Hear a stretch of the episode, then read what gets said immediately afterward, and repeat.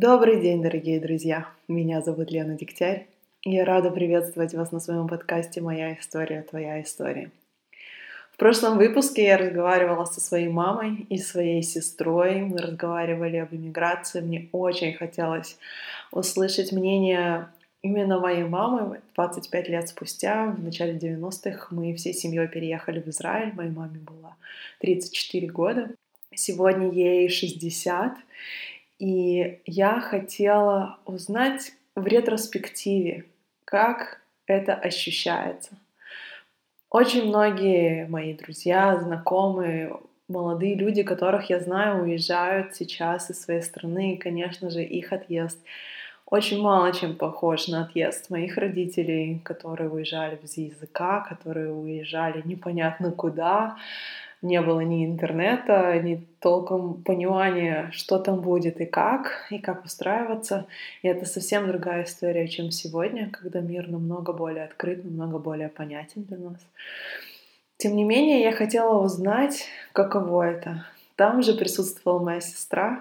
Так получилось, что сейчас мои родители живут в Израиле, моя сестра в Мельбурне, а я в Берлине. Нас немножко разнесло по миру. И каждая из нас делилась своим опытом иммиграции. Первой иммиграции, второй иммиграции, единственной иммиграции. А, да, наша семья скопила очень много такого опыта. И вот мы посидели девочками и поговорили.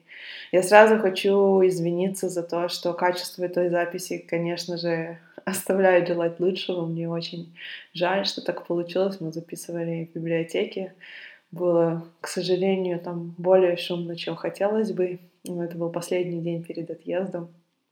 И получилось так, как получилось. Мне хочется надеяться, что качество беседы оказалось ценнее, чем качество звука. В любом случае, если эта тема вам интересна, я приглашаю вас послушать предыдущий выпуск. А сегодня у меня в гостях Маша, Маша написала мне в Инстаграме, когда я сказала, что я отправляюсь в очень длительное путешествие. Оказалось, что она живет в Лос-Анджелесе со своим мужем. И они пригласили нас остановиться у них, пожить несколько дней, пока мы будем исследовать город. Я с радостью согласилась на такое щедрое приглашение. Действительно, меня очень трогает, что люди, которые буквально только читают меня, приглашают меня к себе домой и очень тепло и радушно принимают. И в ходе нашего общения выяснилось, что у Маши очень интересная история, которой она сама захотела поделиться, и это история про открытые отношения. Это такая тема, о которой очень мало кто говорит, и она покрыта кучей мифов, она покрыта очень многом каких-то стереотипов. И есть всякие убеждения и предубеждения относительно темы, относительно того, правильно это, неправильно, морально, этично. Э, скорее всего, один человек хочет, а второй соглашается. И очень много э, таких убеждений, которые покрывают эту тему. А, а Маша живет в таких отношениях. Это тот тип отношений, который они выбрали со своим мужем вместе. И она рассказывает о том, каково это, как, а, что такое измена, потому что даже в таких отношениях есть такое понятие, как измена. И как строятся такие отношения, как они поддерживаются, на каких принципах и договоренностях они стоят, и что может сделать их крепче, а что может их разрушить. Я приглашаю вас послушать наш разговор. Надеюсь, что он окажется для вас полезным. Во-первых, Маша, я хочу тебя так поблагодарить за то, что ты меня пригласила, приютила. Это так для меня приятно, что люди, которых я вообще не знаю, которые просто следят за мной в Инстаграме, говорят, эй, приезжай, ты можешь у нас остановиться. И вся моя эта поездка была для меня такая о людях и знакомствах новых. А у тебя еще такая интересная история, что я не могла не воспользоваться возможностью записать ее. Э, и на самом деле ты сама предложила, что мы поговорили на эту тему. У нас сегодня опять тема отношений, но не совсем э, в стандартном ее, его понимании, можно сказать. Вот, ты здесь живешь, мы сейчас сидим с ней в Лос-Анджелесе, в красивом лофте, mm-hmm. где ты живешь со своим мужем? Ты можешь рассказать немножко, как вы познакомились? Да, хорошо. Ну, я, в общем, изначально я жила в России, закончила универ там, а, родилась вообще в очень маленьком поселке недалеко от Самары. Когда я была после второго курса, две мои подруги вместе со мной мы приехали в Вирджинию поработать по work and travel, и после работы мы поехали путешествовать, и, как обычно, студенты, денег нет, поэтому мы решили воспользоваться каучсерфингом. И один из, вообще, самый мой первый каучсерфер был мой муж, тогда он, понятное дело, не был моим мужем, но мы вот так вот познакомились. И мы приехали в Лос-Анджелес, а, зашли к нему в лофт, и я прям, можно сказать, сразу влюбилась в него как в человека, а потом уже как в потенциального партнера. А сколько тебе лет было? Как а, мне тогда было сложный вопрос про, про возраст. По-моему, 19. Угу. 19. И, окей, ты влюбилась. А, и как развивались ваши отношения? Потому что, знаешь, история как бы длинных отношениях отношений на, на расстоянии, она очень сложная. То есть мне кажется, что мы даже отдельно с тобой можем поговорить про отношения на расстоянии. Да, потому что я пережила такие отношения, это очень сложно. Ты как будто бы общаешься с человеком, но э, все равно есть какое-то ощущение, что контакт исчезает. А у меня отношения были Берлин-Израиль, знаешь, там mm-hmm. два часа разницы во времени. У тебя Лос-Анджелес-Москва это 13 часов разницы. Как как это работает? Можно я начну с того, как вообще все началось, mm-hmm. потому что мне кажется, это очень такой важный момент. А, когда я только сюда приехала, мы где-то первые два дня я вообще не думала о нем, на самом деле, как о потенциальном партнере, потому что у меня были отношения в России, которые были немного запутаны, мне надо было с этим разобраться. Я вообще не планировала ни с кем тут, не знаю, спать, встречаться и так далее. Но потом мы как-то сидели, разговаривали, и я захотела с ним поговорить один на один. И я поняла, что, боже, вот это вот жизнь, которую я хочу, вот это вот человек, с которым мне бы хотелось провести именно такую жизнь. И в какой-то момент мы лежали, болтали, и я говорю, что, слушай, если бы вот ты мне сейчас сделал предложение, то я бы, наверное, все бросила и просто переехала. И я думаю, это был такой большой-большой шаг, как бы сказать именно то, что чего ты хочешь, чтобы потом это случилось. И потом каким-то волшебным образом у нас общение продолжалось, и мы говорили по скайпу, мы говорили по телефону, постоянно общались, а, общались, общались, общались. Я сюда приезжала очень много раз. Я думаю, что вот, вот это вот общение и то, что я сюда очень часто приезжала, это вот две такие основные, основные элементы вот после того, как он тебе не сделал сразу предложение, mm-hmm. у тебя не было ощущения отвергнутости? И вообще, на, ну, на, ты говоришь, я очень mm-hmm. много раз приезжала, да, это, в принципе, получается, ты производила очень много действий. А, ты чувствовала, что вот я не знаю, как это сказать, что ты за ним ухаживаешь, mm-hmm. что ты, или э, было какое-то вот ощущение обоюдности, mm-hmm. как вот протекал этот процесс? Вообще очень такая длинная история, точно говорить много. А, с самого начала я поняла, что я выбираю этого человека. Да, понятно, мы друг другу понравились, но до этого как-то отношения случались просто так. То есть парни предлагали, и такая, ну ок, почему бы и нет. А здесь я поняла, что да, это человек, с которым я хочу быть, и мне надо что-то делать ради этого. И Гэллен так не думает, он мой муж, он думает, что, в принципе, сразу дал мне понять, что если ничего не получится, я все равно могу сюда приехать, пожить, мы разберемся, то есть мы, мы найдем способ, чтобы мы были вместе. Но на протяжении очень долгого времени мы думали, что если я поступлю на PhD сюда, то все получится, и я смогу получить визу, и пока я буду учиться, мы уже посмотрим, пойдут отношения или нет. И вот этот момент поступления был, наверное, самым сложным, потому что я считала, что вот, если я не поступлю, если я не сдам все эти экзамены, если я не пройду, то просто все разрушится, и никогда мы не будем вместе. Но да, я не поступила, понятное дело, я начала получать rejection after rejection, и вот в этот момент мы решили, что давай-ка поженимся, почему бы нет, мы были готовы. То есть не будем делать э, твое поступление условием да, для отношений. Да. Я очень тогда боялась, потому что, не знаю, наверное, самый сложный такой период был. То есть можно сказать, что второе предложение пришло уже по его инициативе? То есть это уже было понятно, что вы оба хотите Да, мы как-то вместе к этому пришли. На самом деле предложения официально никогда и не было. Я всем говорю, что было, но мы потом, мы потом его сделали уже после свадьбы. Мы как-то Мы как-то просто решили, что да, мы готовы провести вместе всю жизнь. Знаешь, это очень интересная история, но я бы не сказала, что она совсем нестандартная, потому что есть очень много всяких историй, где да. такое случается внезапное отношение, которое там мимо проезжало, влюбилась и уже и осталось, да, в той или иной форме. И, и не этим особенные ваши отношения, они особенны тем, что у вас то, что называется открытые отношения.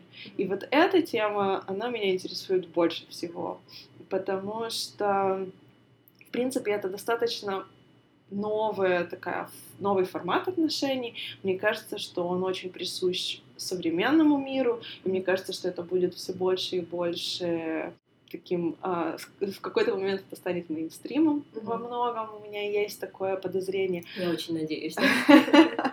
Расскажи, пожалуйста, немного о том, как это произошло, что, mm-hmm. ну, что вы решили, что у вас открытые отношения. Как, как mm-hmm. такой разговор вообще случается? Mm-hmm. Вот. А стоит рассказать вообще, что это такое? Да, конечно. Давай, давай, наверное, давай начнем как сначала, как это произошло. Я помню, до сих пор мы сидели там в Индонезии, разговаривали про жизнь. Это был То наш есть вы первый... уже поженились? Нет, еще. Мы, мы встречались на расстоянии, а, мы путешествовали вместе. И вот мы разговаривали про свое прошлое, про будущее, вообще что и как. И я ему рассказывала про то, что вот у меня был парень там, с 13 лет, и мы были вместе тоже на расстоянии, а, как называется по-английски on and off, и мы расставались именно тогда, когда я находил кого-то еще. Я найду кого-то еще, повстречаюсь, мне понравится, расстанусь, а потом он такой, ой, давай вместе. И нас как-то тянуло, притягивало обратно. Все все знали, все знали, что, да, можно это назвать изменами, можно назвать, я не знаю, чем это можно назвать. В общем, это были как раз те самые открытые отношения, но с огромным таким чувством вины, что я это делаю, и это плохо. И я молвила, сказала, что вот я очень долго думала, что или я буду всю жизнь одна, или я выйду замуж и потом просто все разрушу, потому что я встречу кого-нибудь еще, и мне будет станет интересно, и я захочу вот этого. А он мне только говорит, ты знаешь, что как бы есть другие варианты, почему бы нам не попробовать? И попробуем. Что вот что он имел в виду, когда он сказал, что есть другие варианты? Какие вот, как, как называется этот вариант? Да, вот у всех людей по-разному. У нас это просто, если что-то происходит с кем-то еще, то есть если тебе хочется встречаться с кем-то, или там заняться сексом на одну ночь, или, не знаю, какие-то еще долгие отношения себе устроить с другим человеком, то это можно. И это не будет проблемой. То есть сколько очень много людей расстаются из-за того, что там кто-то встречает еще, влюбляется, а мы решили, что мы просто не будем париться по этому поводу. То есть наши отношения должны быть сильнее, чем измена. Как это влияет на отношения? А, потому что в какой-то мере это требует определенной взрослости от обоих партнеров, мне кажется, а, вот эта вот идея того, что я могу иметь много отношений, а, ну, может, это может быть два, но это может быть и, и больше, в принципе. Насколько это требует, да, насколько ресурсов хватит. И это очень энергозатратно, потому что даже одни отношения, они требуют вклада, чтобы они были хорошими, да, mm-hmm. я не говорю какое-то сожительство mm-hmm. параллельно, а когда у тебя действительно какая-то крепкая связь с человеком. Как, эм, как вот это работает у тебя лично? Э, вы рассказываете друг mm-hmm. другу, не рассказываете, как эта тема, как часто вы вообще об этом mm-hmm. говорите, как это работает?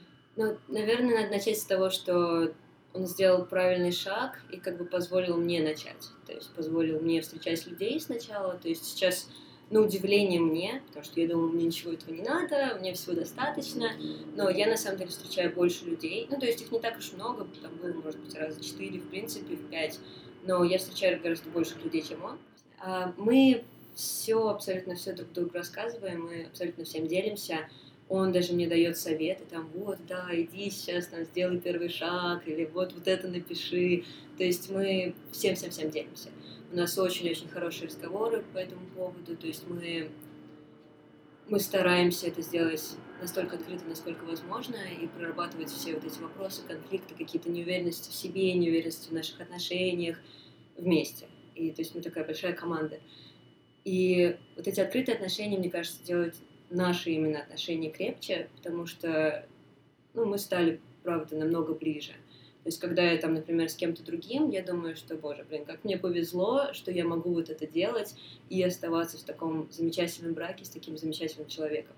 То есть я получаю не только, блин, классный брак и отличного себе партнера на всю жизнь, но и могу делать что-то еще. Как есть ли какие-то правила, вот какие-то договоренности, которые ни при каких условиях нельзя нарушать? Да, мы решили изначально, что правил в принципе не будет, потому что когда он пробовал на самом деле отношения такие до этого, и они поставили с девушкой правила. И правила созданы для того, чтобы их нарушать. И то есть все хотели как бы до самого последнего момента вот к этим правилам стремиться их нарушить просто. Вот прям чуть-чуть, чуть-чуть, и еще они нарушились. Поэтому мы решили, что никаких правил не будет, кроме того, что мы всегда показываем, как мы друг друга любим, и что наш основной партнер, ну, то есть для меня муж, я для него, мы самое главное. И да, это всегда центр наших отношений. Мы всегда должны показывать, как сильно мы любим друг друга. Ты говоришь, что ты начала первым. Но когда ты поняла, что его очередь пришла.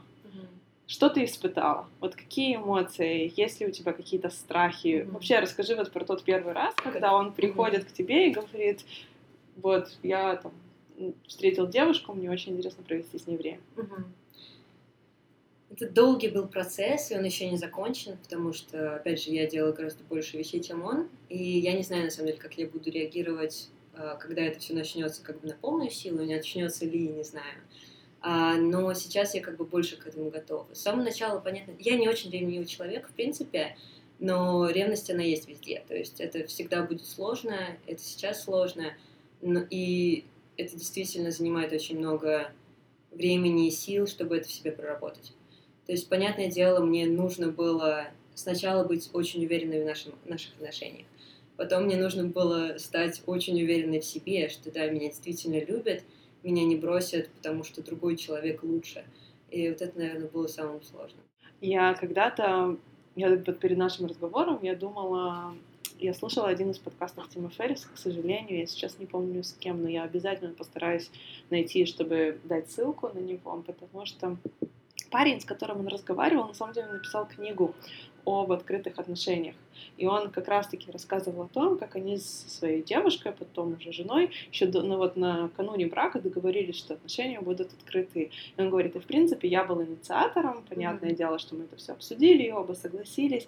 И вот я помню, первый раз, когда она мне сказала, типа, я иду на свидание с кем-то другим. Он говорит, я этого хотел, я к этому стремился, я был к этому готов, и весь день просто меня рвало от нервов, мне было так плохо, я переживал mm-hmm. такую истерику просто, такое из меня полезло, я просто не был к этому готов. Мне казалось, что я весь такой открытый и спокойный, mm-hmm. а когда это начало случаться на деле, оказалось, что мне очень тяжело это пережить. Понятное дело, что они это проработали, они продолжают жить в открытых отношениях, и для меня Мало того, что это было очень интересно, вот этот опыт, который он написал, сам факт того, что кто-то написал об этом книгу, это значит, что эта тема становится все более да, она не табу больше, и вот эта вот честность, полиамория, по которой тоже очень много говорят.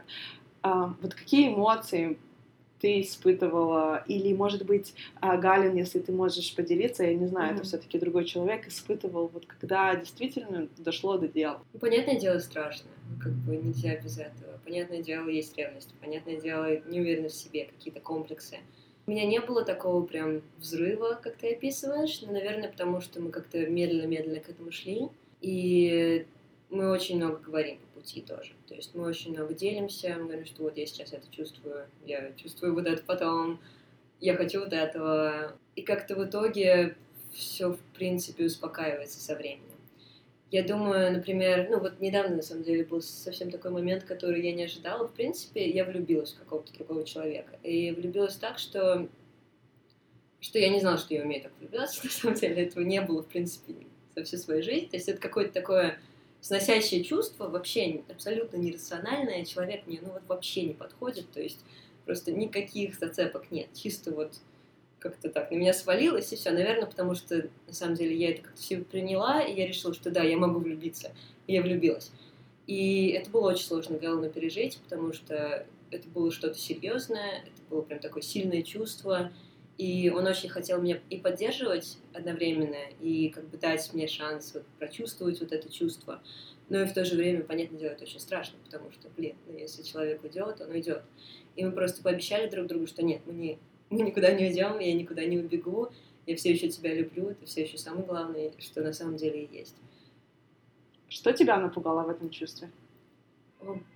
То, что оно новое. Знаешь, тогда был такой момент, что, о, я во всем разобралась, я вообще знаю, что я чувствую, я понимаю, я смотрю там, ну, знаешь, это все observation, медитация, а тут так бах, что-то вообще абсолютно новое, чего я никогда не ожидала. Такая, блин, я же вроде разобралась, а тут что-то такое непонятное, вообще неизвестно, что с этим делать. Наверное, неизвестность.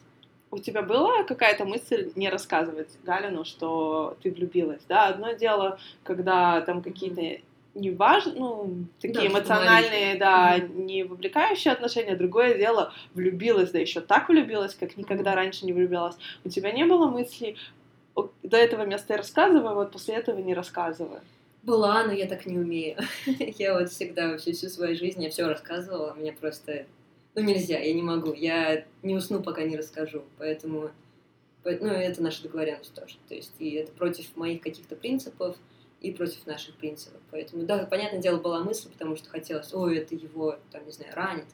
Но для меня, если ты врешь человеку и не рассказываешь ему, да, да, вот если ты ему что-то не рассказываешь, значит, ты не доверяешь ему настолько, чтобы ты не думаешь, что он сможет это перенести. То есть у вас нет настолько доверия. Вот это, знаешь, к какому вопросу меня подводит? Есть ли в таких отношениях такое понятие, как измена. И что будет считаться изменой? Угу. Хороший вопрос. Наверное, не делиться, наверное, наверное, просто пропасть и ничего не рассказать. Да, вот отсутствие честности и отсутствие какой-то эмоциональной поддержки, эмоциональной близости. Наверное, вот это будет измена. Именно с, с мужем человеком.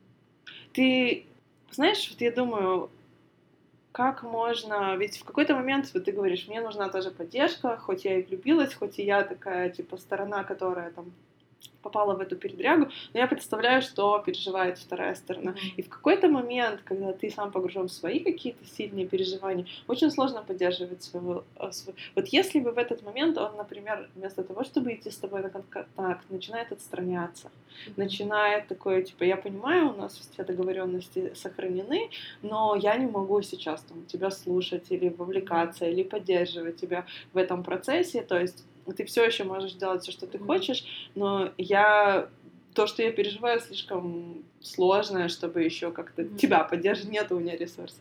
А, как ты, были ли у вас такие ситуации, вот как ты воспринимаешь такие ситуации? Были, но мне как бы очень повезло с мужем, потому что он очень четко узнает эти ситуации, он понимает, когда это происходит, и мы начинаем разговаривать. Мы начинаем говорить, что вот, знаешь, я не могу тебя поддерживать, но я знаю, что надо, давай как бы сделаем вот это, это и это, чтобы это все сработало. То есть давай там проводить вот столько-то времени вместе, давай сходим туда-то, давай, не знаю, поговорим вот в это время. То есть мы прям намеренно сидим, разговариваем, решаем эту проблему. Я думаю, это было больше с моей стороны, потому что я все еще очень плохо умею поддерживать человека, когда ему нужна поддержка. Но я учусь, но я очень хорошо умею меняться. То есть, если мне скажут, вы знаешь, вот это плохо, я такая вот, а, плохо, ну ладно, изменю, хорошо. И то есть, через какое-то время я прям сяду и буду работать над этим. И вот оно как-то уравновешивает. То есть, я работаю над тем, чтобы стать лучше и слышать, когда нужна поддержка, и уметь поддерживать, а он уже умеет очень сильно поддерживать, он умеет останавливать себя и делать все, чтобы это сработало. Поэтому я думаю, да, просто совместная работа. Почему тебе важно рассказать об этом? Потому что тема неоднозначная, этот подкаст будут слушать близкие тебе люди. Ну, я еще спрошу тебя, что, ну, как бы, как вот они к этому относятся, или те, кто знает, но вот почему в первую очередь тебе важно об этом говорить? Я думаю, во-первых, потому что никто об этом не говорит. Я думаю, вот это основная... А почему важно об этом говорить вообще? В принципе, потому что очень много людей, я в том числе, я не знаю, не могу обобщать, но я до этого лета считала, что мне этого не надо. Я не узнавала, что мне могут нравиться люди, и что там влюбляться в людей и хотеть вот этого внимания, это нормально. То есть это мое, мне это нравится, это как бы часть меня. меня. И что людям, которым это тоже нравится, у них как бы есть варианты. То есть если они не хотят быть в одних отношениях всю жизнь, есть другие варианты. Если они изменяют, есть как бы варианты делать то же самое, только в открытую и не врать людям.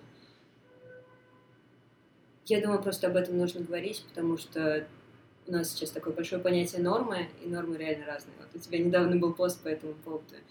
И я просто хочу показать, что нормы для всех разные. Да, я вот тоже вспомнила один из своих последних постов именно о том, что и так тоже можно. То есть, что в какой-то мере для меня э, важно об этом говорить, потому что а, я очень с тобой согласна, и я искренне верю, что такие штуки скрепляют отношения, потому что вы вынуждены разговаривать. Если в традиционных а, отношениях очень часто есть место умалчиванию какому-то, то в таких отношениях ты обязан все время все проговаривать и очень тесно поддерживать связь с человеком, что, ну, на мой взгляд, просто очень здорово. Вот, а во-вторых, понять, что так тоже можно то есть и это тоже как бы какой-то формат отношений. И вот пока ты говорила, знаешь, я, я подумала о парнях, с которыми ты встречалась. Mm-hmm. Как ты объясняешь им, что происходит?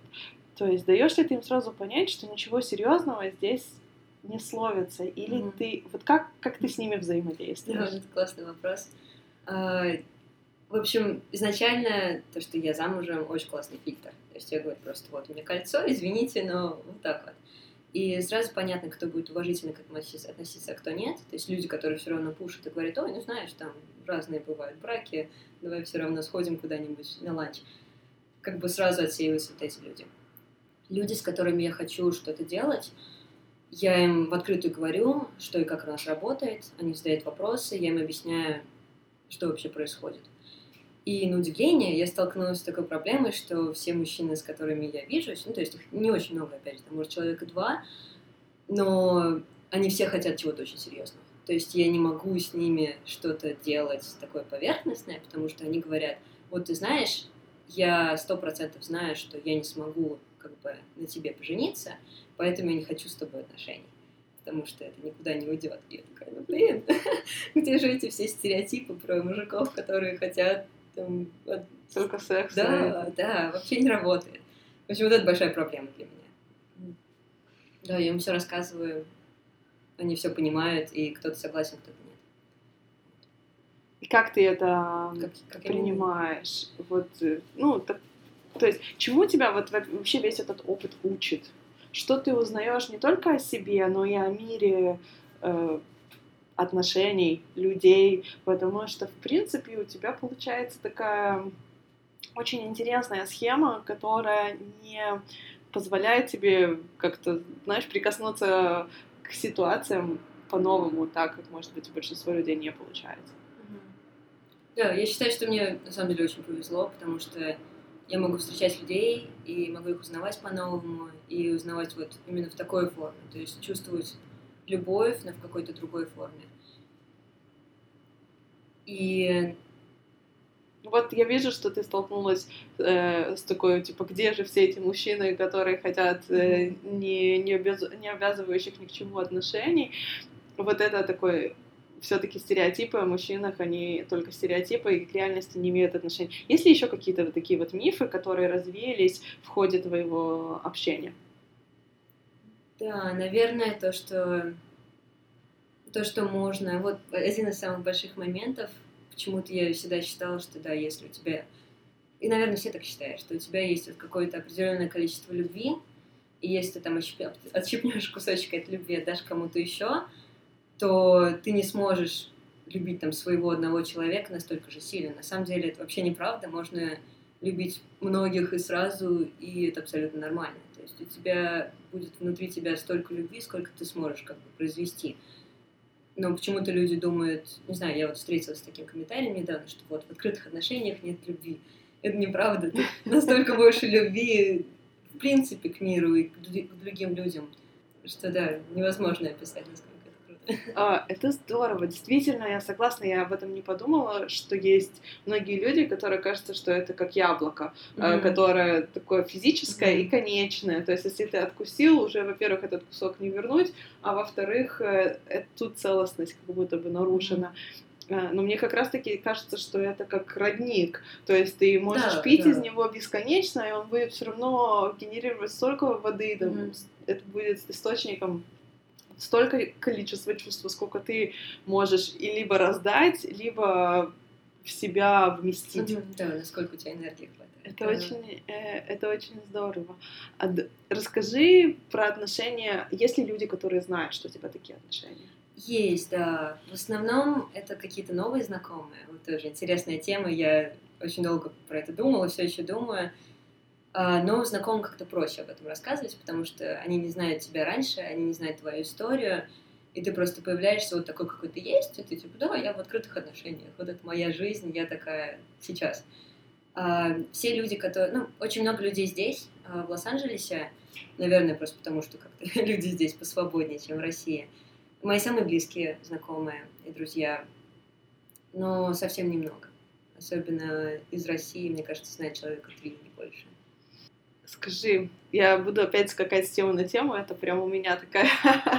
ну, сейчас у меня... Я подумала, что есть такой стереотип, что мужчина принуждает женщину. Он просто хотел гулять налево, и тогда ей, у нее не было выбора, она хотела с ним быть, и вот она согласилась э, по неволе. Сталкивалась ли ты с ним? Да, и э, ну, ты уже рассказала историю, что, в принципе, ты была инициатором, но насколько вот люди, которым ты рассказывала, ты говоришь, из России все таки немного, я думаю, мне, во-первых, интересно, есть ли здесь такой стереотип, и задаву, задают ли тебе такой вопрос, mm-hmm. это что, он тебя заставил, да, или ты вынуждена была согласиться на такое, как? Ну, я слышала, на самом деле, такие комментарии, но мы как-то сразу рассказываем свою историю, все сразу понятно. На самом деле он был инициатором, но он был инициатором чисто потому, что он знал, как это работает, он знал, что это существует. Я, в принципе, понятия не имела, что это существует. Но у тебя не было ощущения, что тебя вынудили к этому, принудили, что ты должна была согласиться с этим, потому что иначе ты не сможешь быть с этим человеком. Да, но такого точно не было. И да, вот как я уже сказала, на удивление это все-таки помогло мне даже больше, чем ему. И он молодец, потому что он это увидел. Он увидел, что, блин, и мне было 19 лет. У меня отношений было много, но они как бы были такие, ну, как, как ты до 19 встречаешься, да, юношеские. И чего-то серьезного не было. И он очень хотел, чтобы я встретила новых людей, чтобы я узнала людей из других, с разных сторон, чтобы у меня был вот этот вот опыт. И я этому не верила. Я думала, нет, нет, это для него, он хочет там с кем-то быть, да, мне это нравится, возможно, я это буду делать. Но потом, как оказалось, что да, реально мне это нужно было. И я благодарна ему, что это он увидел во мне, что это как бы часть меня, и что мне это хочется. И вот мы ломаем стереотипы. Я встречаюсь больше, чем мужчины.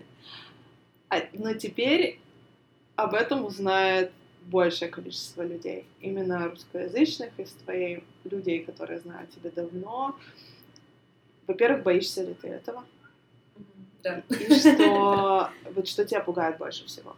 Да, я тоже долго думала вообще, в принципе, рассказывать или нет. До, наверное, первый раз, когда я решила, что я могу об этом рассказывать, было, наверное, месяца два или месяц назад, если честно.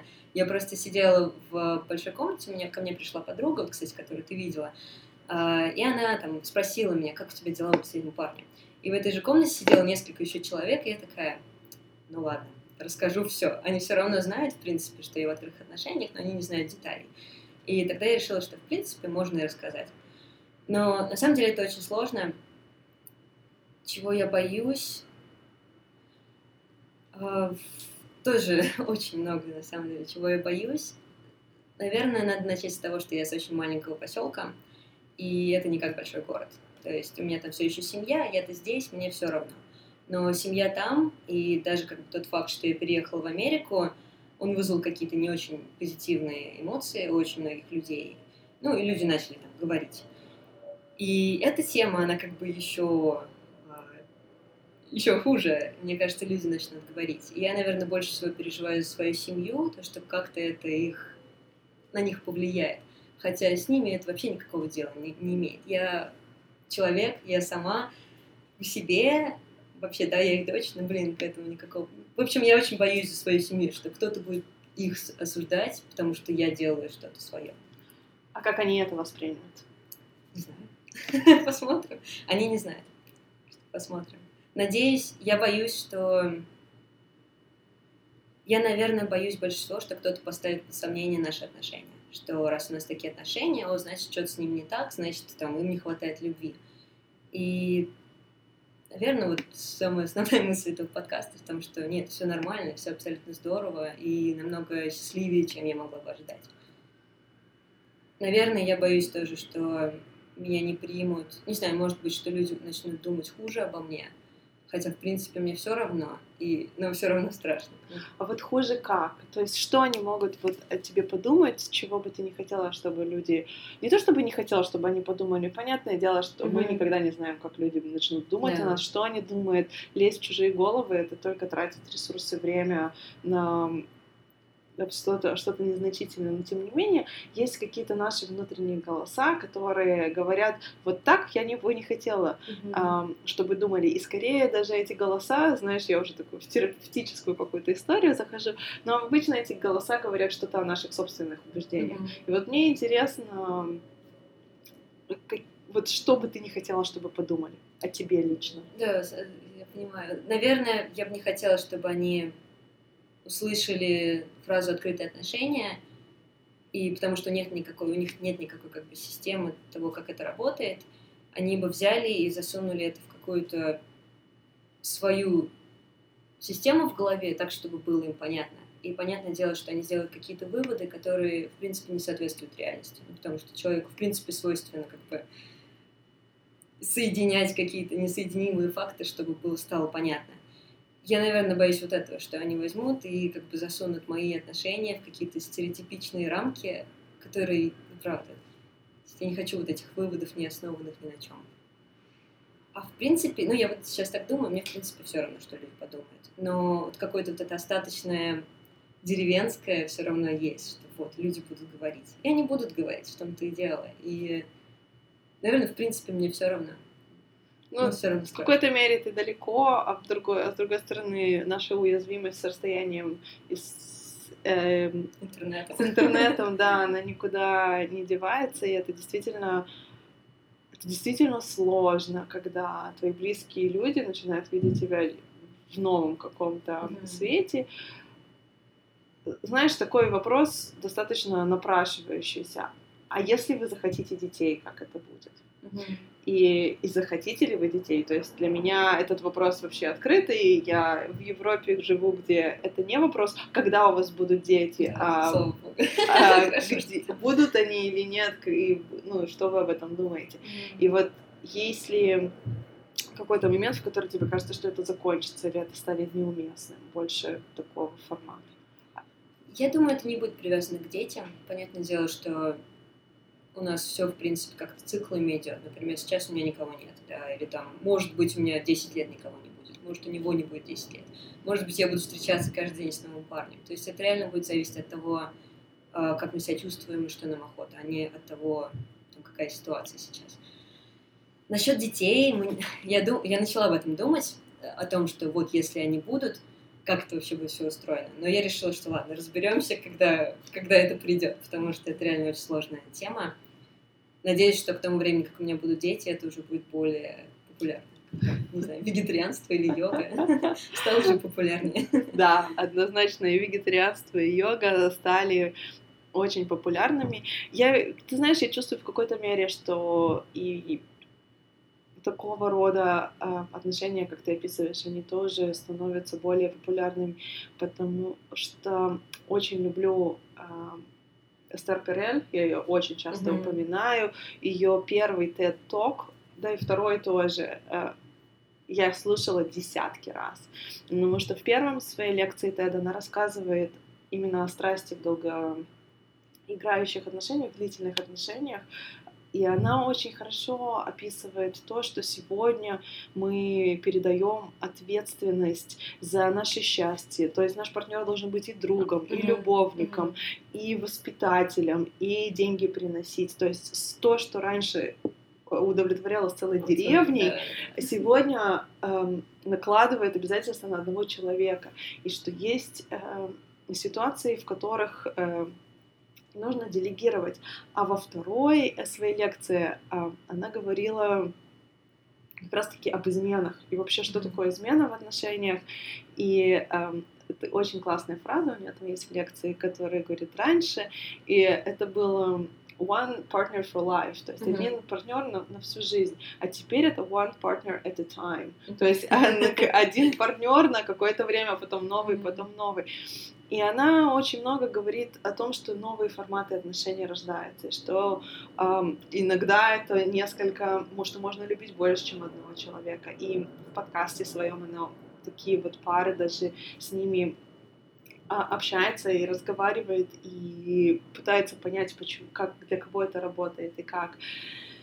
И у нее вышла, кстати, книжка на русском языке, то есть у нее обе книги на русском языке. Одно это Mating in Captivity, называется «Размножение в неволе», а второе это The э, State of Affairs mm-hmm. на английском, а на русском называется «Право налево». Как раз последний раз, когда я была в России, это было осенью, а ее как раз только перевели, и она во всех книжных магазинах, и я очень хочу ее почитать. Этот человек, он, она гуру, и что очень интересно, она как раз-таки, будучи сексологом, она ловит именно новые влияния в отношениях и очень много говорит, и поэтому вот то, что ты описываешь, это просто что-то, что идет в ногу со временем. Mm-hmm. Если раньше мы зависели да, да. от э, финансово от мужей намного больше, или даже финансово было выгодно создавать пары, mm-hmm. то сегодня в принципе, не важно. это не важно. Не, абсолютно. Это эволюционно было понятно раньше, почему культура наложила как бы такую стигму на секс. Потому что, да, если вот ты муж, ты жена, если жена с кем-то переспит и у нее будет ребенок, то этому мужу нужно будет этого ребенка не своего выращивать. И как это так? Ты не передал свои гены никому и платишь за кого-то, непонятно за кого. Это как было, было все адекватно, адекватно. Но сейчас с, не знаю, контрацепцией и с абортами и с прочим-прочим, это больше не проблема, но почему-то стигма все равно есть на физическом.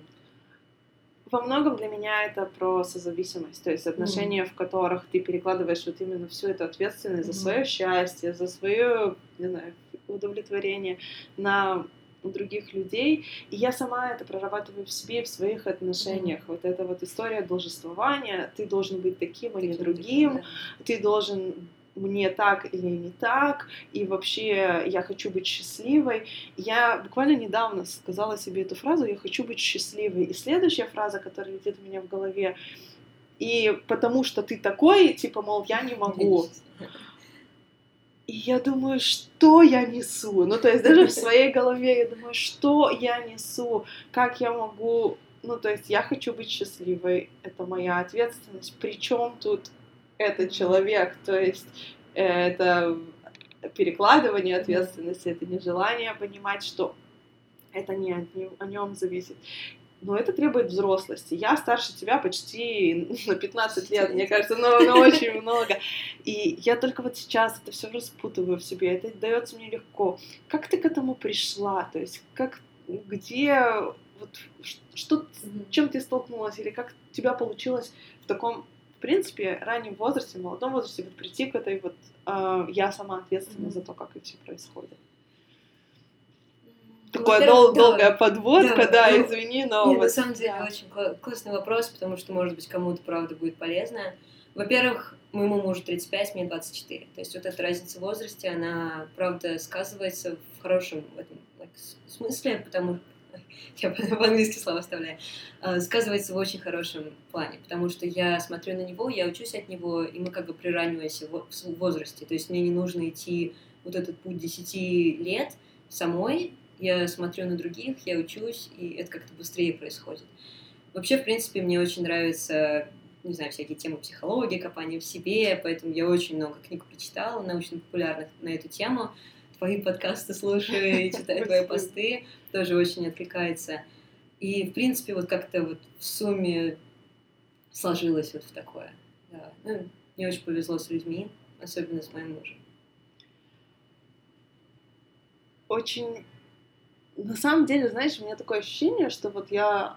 Вот я сижу и думаю, что еще спросить, что будет актуально вот относительно именно эмоциональной какой-то сфере. То есть вы ругаетесь, вы спорите, вы ссоритесь. А как это, как вот ваша открытость в отношениях, mm-hmm. да? Какой еще отпечаток она откладывает? Потому что, ну, а, есть ли вот это вот ладно, э, я с тобой поругалась, у меня есть там еще кто-то mm-hmm. другой, то есть не делает ли это все в какой-то мере такое нет. проще или как? Не, вообще, вообще по-другому на самом деле.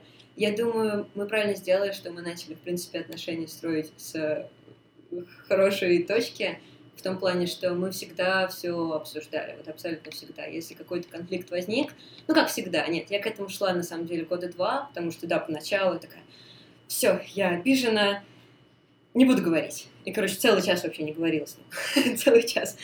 Вот, но дальше этого, в принципе, не шло, но потом как-то со временем понимаешь, что, блин, ну ты с этим человеком живешь, ты замужем, тебе жить всю жизнь. И как бы от того, что вы поругаетесь и не обсудите что-то, ничего не изменится. И почему бы просто не обсудить, не поговорить, не решить эту проблему, и как бы в следующий раз, когда вы столкнетесь с этой проблемой, вы уже знаете, в принципе, что делать. И вот это вот распознавание проблем в первую очередь, и потом обсуждение, как поиск компромиссов, не знаю, какие-то вещи даются легко, какие-то тяжело. Вот это было с нами всегда. И это очень круто. Мы никогда... У него такое правило, у него в семье никогда никто не поднимал голос друг на друга. Все всегда помогали друг другу, все всегда спрашивали, вот, а чем еще тебе помочь? А тебе нужна поддержка. И это как бы вот два больших таких правила в нашей семье тоже. Мы постоянно друг другу, ну, точнее, я пытаюсь, я еще не идеально, но он постоянно мне помогает, постоянно поддерживает, постоянно думает, как, что еще можно сделать ради человека, чтобы он был счастлив.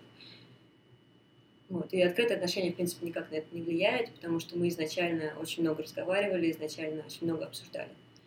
У тебя, ты когда рассказывала эту историю, про, проскочила мне с этим человеком жить всю жизнь. Mm-hmm.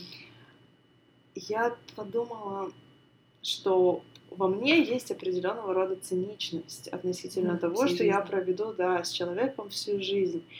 Но как будто бы твой формат отношений немножко этот цинизм сводит на нет, потому что если по ходу этих отношений у меня могут завязываться и другие отношения, мне как будто бы нету смысла с, с этого поезда mm-hmm. соскакивать. Mm-hmm. Вот есть ли у тебя ощущение, что ты проведешь с этим человеком всю жизнь? Я на самом деле надеюсь, понятное дело, никто не знает, что произойдет. Вся жизнь это, наверное, все-таки что-то вроде эфемизма, потому что, правда, никто не знает. Но Наверное, я скорее всего имею в виду, что вот, да, мы замужем, и это как-то положило такой груз ответственности, знаешь, то, что тебе нельзя убежать из этих отношений, если что-то тяжело, тебе нужно остаться и реально над этим работать, вместо того, чтобы сказать, нет, все, слишком сложно, у меня есть еще кто-то, я пойду, короче, туда и уйду. Вот, так нельзя, потому что, ну, реально замужем, и у вас реально семья, и жизнь строится. А всю ли жизнь проведу или нет, надеюсь, что да, и надеюсь, что в этом как бы открытые отношения отчасти помогут, потому что у меня есть свобода делать то, что я хочу. А что для тебя значит провести с человеком всю жизнь? Какая ценность в этом? На самом деле много всего. У меня просто идеальный партнер, мы, у нас очень много интересов, мы очень хорошо друг друга поддерживаем, мы очень много разговариваем. Просто настолько много всего мне дает, дают эти отношения, что ну, это круто. Ты живешь жизнью, которую ты хочешь. Ты живешь жизнью, которую ты хочешь? Я думаю, я знала, чего хочу, на том уровне, на котором я знаю, чего я хочу, то да. Понятное дело, там есть какие-то элементы, над которыми надо еще поработать, но, в принципе, я очень удивлена, какой жизнью я живу, и очень рада этому. Если бы тебе сказали, не знаю, 7 лет тому назад, что ты будешь э, в 24 жить в Лос-Анджелесе замужем и там, преподавать. Ой, нет. Если бы мне даже сказали, что я в Москву уеду, я бы вообще удивилась, мне кажется. Хотя нет, 7 лет назад, наверное, я уже была в Москве. Ну, в общем, не, ничего не ожидала. Я, в принципе, я даже за границу не выезжала до там, 19 лет. То есть моя первая поездка была э, почти в Америку. До этого я даже представить такого не могла. То есть это не, знаешь, жизнь, которую ты там загадала, о которой не, ты мечтала? Я, я про такое даже мечтала. У меня как-то какие-то границы, видимо, были в голове. Хотя и сейчас есть тоже. У меня есть такая жизнь. А о чем больше мечтать? Ты такой пытаешься такой, блин, ну все же и так хорошо, о чем еще мечтать? Вот, хорошо с тобой познакомилась, теперь есть о чем мечтать. Это классно, спасибо. Тогда последний вопрос. Что такое для тебя счастье? Вот мы прямо хорошо к этому подошли, потому что много чего, но, наверное, самое основное это то, что, да, вот жить и наслаждаться тем, что у тебя есть. И, наверное, открывать новое или там вспоминать старое. Вообще просто жить. Здорово. Спасибо тебе большое за твою историю. Она действительно очень ценная потому что я сама чувствую даже для себя, сколько стереотипов она разбивает, насколько она показывает, что можно по-другому, и насколько самая высокая ценность во всем этом это честность, честность с собой, честность с твоим партнером и честность э, с вот, другими людьми да, тоже. с другими людьми тоже, потому что, ну, сейчас ты сделала такое определенного рода, вышла из шкафа, да, coming out, и у этого ей будут определенные последствия, и, несомненно, и в хорошую, и, возможно, в плохую сторону, то есть просто последствия какие будут, такие будут. Ну, это начало. И вначале всегда тяжело прокладывать путь. Я буквально, когда летела сюда из Гавайи, посмотрела документальный фильм, который называется RGB. Это про uh, Supreme Court Judge. Это судья uh, какого-то высшего суда, как это даже не знаю, как на русский перевести. Она была второй женщиной-судьей в Америке, которая была назначена в этот uh, Supreme Court. Uh, и она всю жизнь, начиная с 70-х, э, представляла, боролась за права, за равноправие между женщинами и мужчинами. И она была адвокатом, ее муж очень сильно поддерживал в том, чтобы она была адвокатом. Она родилась в 35 году, ей почти уже 86 или что-то в этом роде. И она и он ее поддерживал, и она там училась в Гарварде с маленьким ребенком, 9 женщин из 500 выпускников, то есть такая вот история. И вот как раз-таки рассказывают эту историю, в которой не понимали вообще, что женщинам не так, что им не так, что им не нравится, все вроде у них есть место, у них, как вы знаете, место. И вот она все время поднимала эту тему, что нет, нет, это э, дискриминация на основании пола, она влияет на всех, и на мужчин, и на женщин. И вот это вот, и как вначале тяжело, и как mm-hmm. ты все время проигрываешься, как бы ты все время бьешься в закрытую стену. А сейчас мы пожинаем плоды, можно сказать, ее труда и многих других женщин, которые это делали. И все равно еще это еще не идеально, но продолжая, это нам уже проще. В этом году в Гарварде выпустилась ее внучка, и там первый раз за всю историю law school, это юриспруденция в Гарварде, 50 на 50 мужчин и женщин. Первый раз, 2017 год это был. Ее, ее бабушка училась в 50 каком-то там. А, и это круто значит, что-то меняется. И вот мне кажется, что такая твоя история — это о том, что что-то меняется, и мы не можем это игнорировать. Mm-hmm. Поэтому да. большое спасибо. Это очень здорово быть первопроходцем. Спасибо тебе за такую возможность. Я думаю, для России и особенно на русском языке это, это очень важно.